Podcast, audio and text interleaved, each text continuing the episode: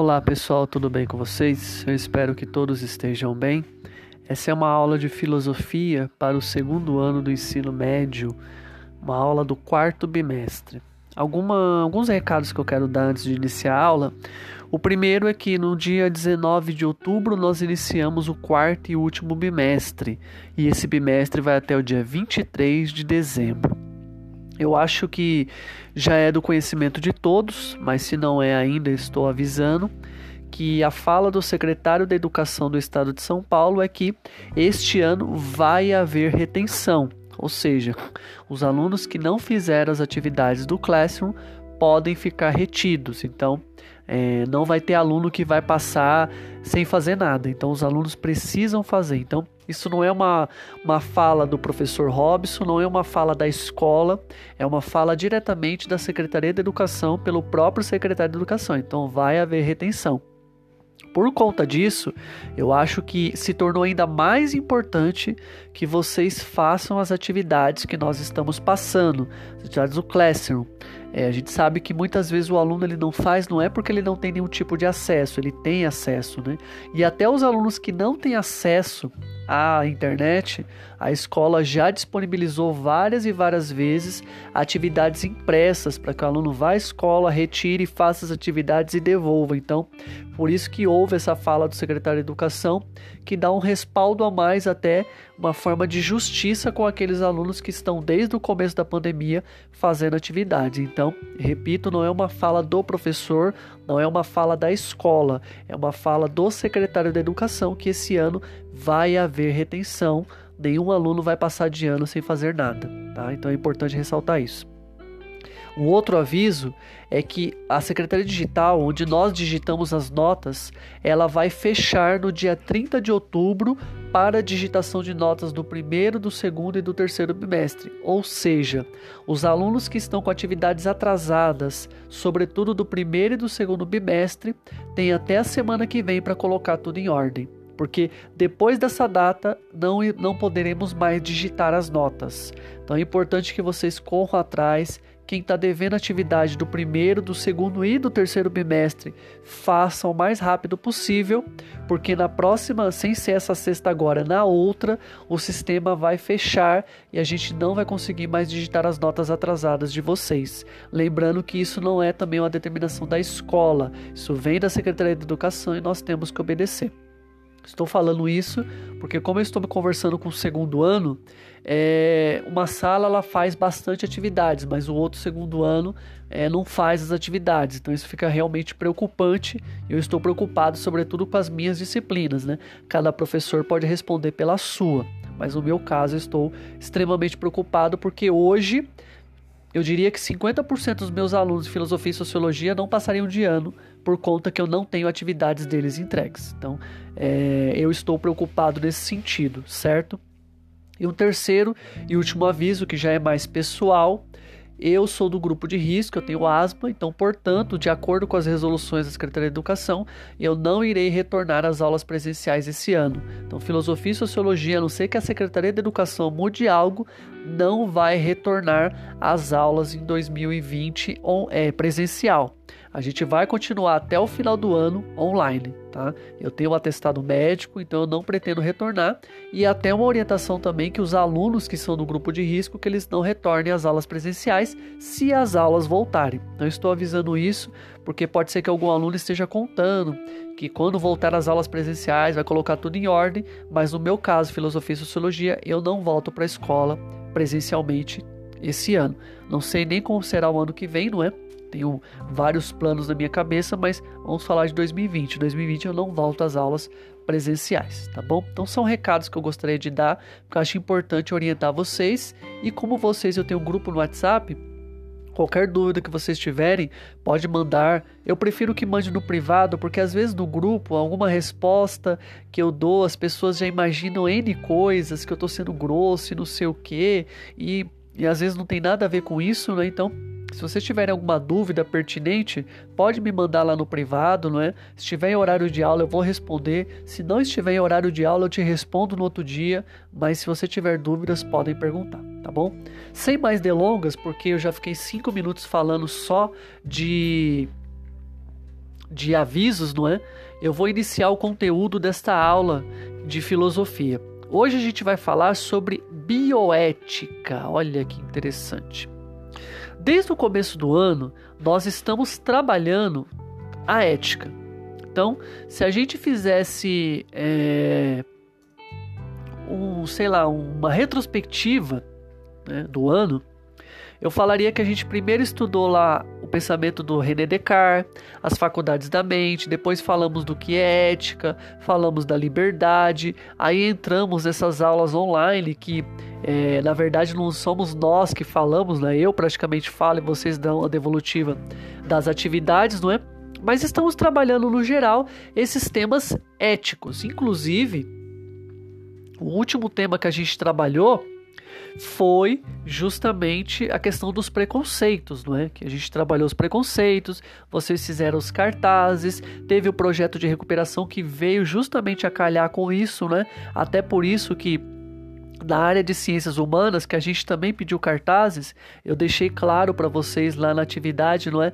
Que não precisavam refazer os cartazes, era simplesmente pegar o cartaz que você já fez em filosofia e reenviar ele para ciências humanas, porque lá no, na parte de recuperação de ciências humanas, todos os professores de ciências humanas teriam acesso, o Fernando, o Maurício e eu. Né? Diferente da atividade de filosofia que só eu tenho acesso. Então, por isso que eu até pedi para recolocar lá nessa atividade, porque na parte da recuperação de ciências humanas, não é somente eu que vou corrigir, são todos os professores que vão corrigir, não é? De ciências humanas, obviamente. E agora a gente vai entrar no tema da bioética, que é um tema fundamental.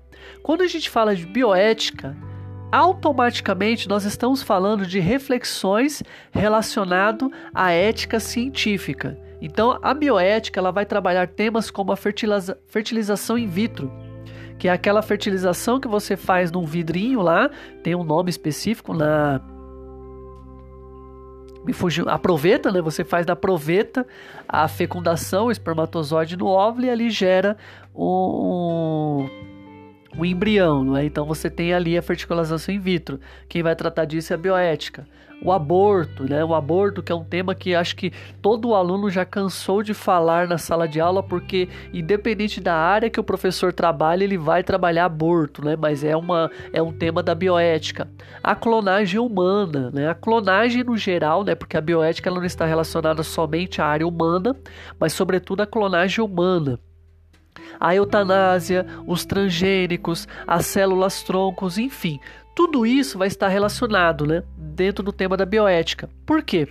A bioética ela vai trabalhar a responsabilidade moral dos cientistas em suas pesquisas e mais do que isso, ela vai trabalhar também a responsabilidade ética e moral da medicina na vida humana e na vida no geral palavra bioética, não precisava nem explicar, não é? Bio é vida, ética é ethos, né? Que é a costume relativa à ética, então é a ética da vida. A bioética, ela vai trabalhar então esse contexto de que como que eu posso interferir na vida. Tanto que existem algumas ramificações da bioética, a bioética ambiental, que vai trabalhar a interferência humana no meio ambiente, né?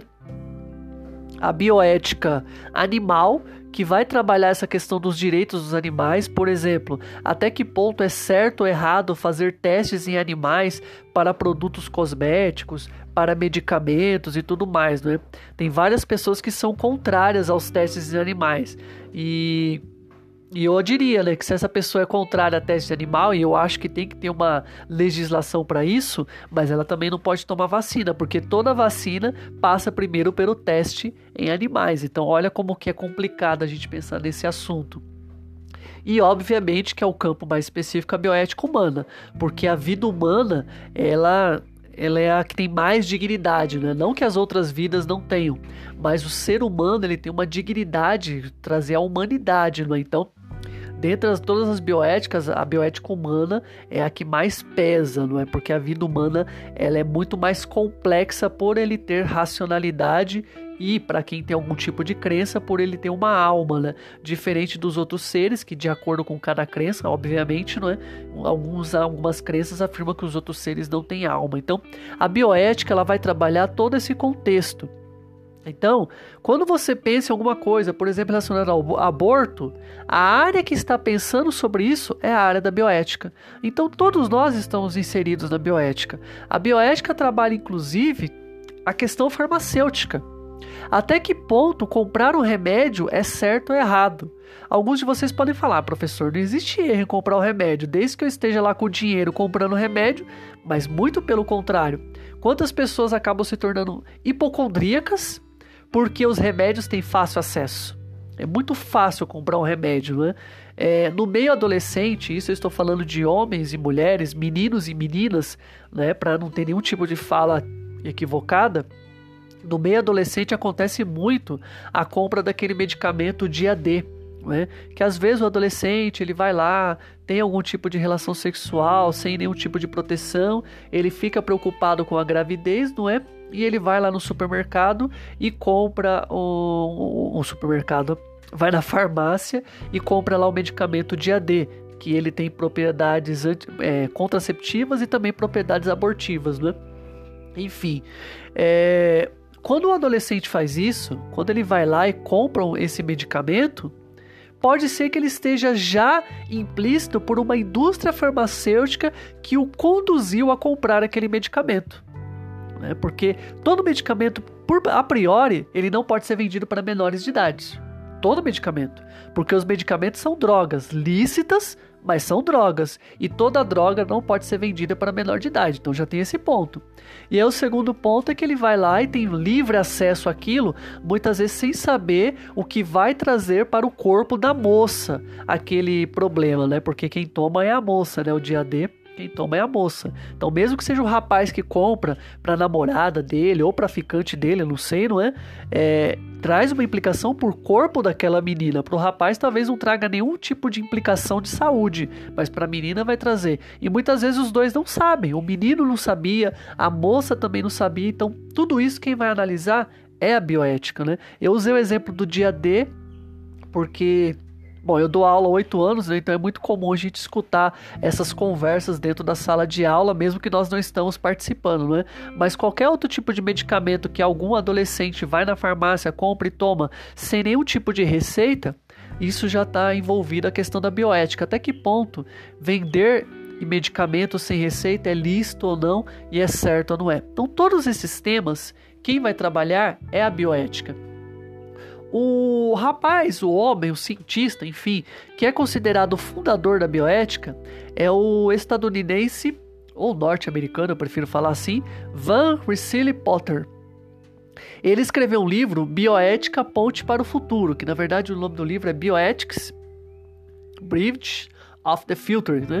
Ele era um oncologista e vai ser o primeiro livro que vai trabalhar de fato essa questão bioética. É lógico que logo após o nazismo, vários pontos bioéticos foram levantados por diversos cientistas, pela ONU, por tudo aquilo que o nazismo fez, não é? O humanismo, que é uma linha de pensamento tanto da pedagogia quanto da filosofia, trabalhou esses pontos, mas quem vai dar esse nome bioética vai ser o, o Van Potter, né? E a partir daí, vários e vários países começaram a discutir os tratados bioéticos. O próprio Brasil também tem um tratado bioético, né? Porque a bioética envolve a manipulação da vida, e isso é um problema. Esses dias, é, na verdade ontem, eu vi uma, uma notícia que me deixou extremamente chocado. A Holanda, que é um país extremamente liberal, vocês sabem, não é? Que na Holanda é liberado o uso de drogas, é liberada a prostituição, é liberada a eutanásia, é liberado o aborto. E são várias liberações que existem por lá na, na Holanda, né? Foi, é, foi colocado em pauta um projeto de permitir eu vou usar a palavra homicídio, mas eles não usam, eles estão usando a palavra eutanásia, de permitir o homicídio de crianças de 0 a 12 anos que têm algum tipo de doença que lhe encaminhe para o término. Vamos supor, uma criança adquire um câncer, então seria permitida a eutanásia. Uma criança tem uma doença que ela vai morrer com 30 anos, e seria permitida a eutanásia. Eu já enxergo isso como homicídio, não é? Porque você está fazendo uma espécie de eugenia. A eugenia, ela vai ser justamente uma forma de você eliminar e buscar uma sociedade completamente pura. uma sociedade sem doenças, não é? E a doença vai nos acometer, não é? A gente está passando por isso agora. Quem em 2019 imaginaria que a gente teria aulas online por conta de um vírus? Então, doenças elas vão aparecer, não é? Infelizmente, por erro humano ou por qualquer questão que aconteça, as doenças vão aparecer. Pessoas vão morrer por doenças, isso é um fato, não é? Não estou aqui falando que a gente tem que defender, tem que deixar as pessoas morrer, não, mas infelizmente é uma realidade, as pessoas vão morrer por doença. Pode ser que eu, vocês ou qualquer de um de nós vamos morrer por doenças que existam, por doenças que vão existir, porque isso vai acontecer, não é? E a humanidade ela tem que tentar acabar com a doença não com as pessoas doentes. Então, a eugenia ela tenta acabar com a pessoa doente a ponto de eliminar a doença. Então, se uma pessoa nasce com algum tipo de deficiência física, por exemplo, deficiência mental, alguns países defendem o aborto daquelas crianças justamente porque eles querem uma prática de eugenia. Né? E não é assim que funciona. A gente tem que tentar trazer a cura para a doença, não eliminar a pessoa que tem a doença. Então a eugenia é um problema grave.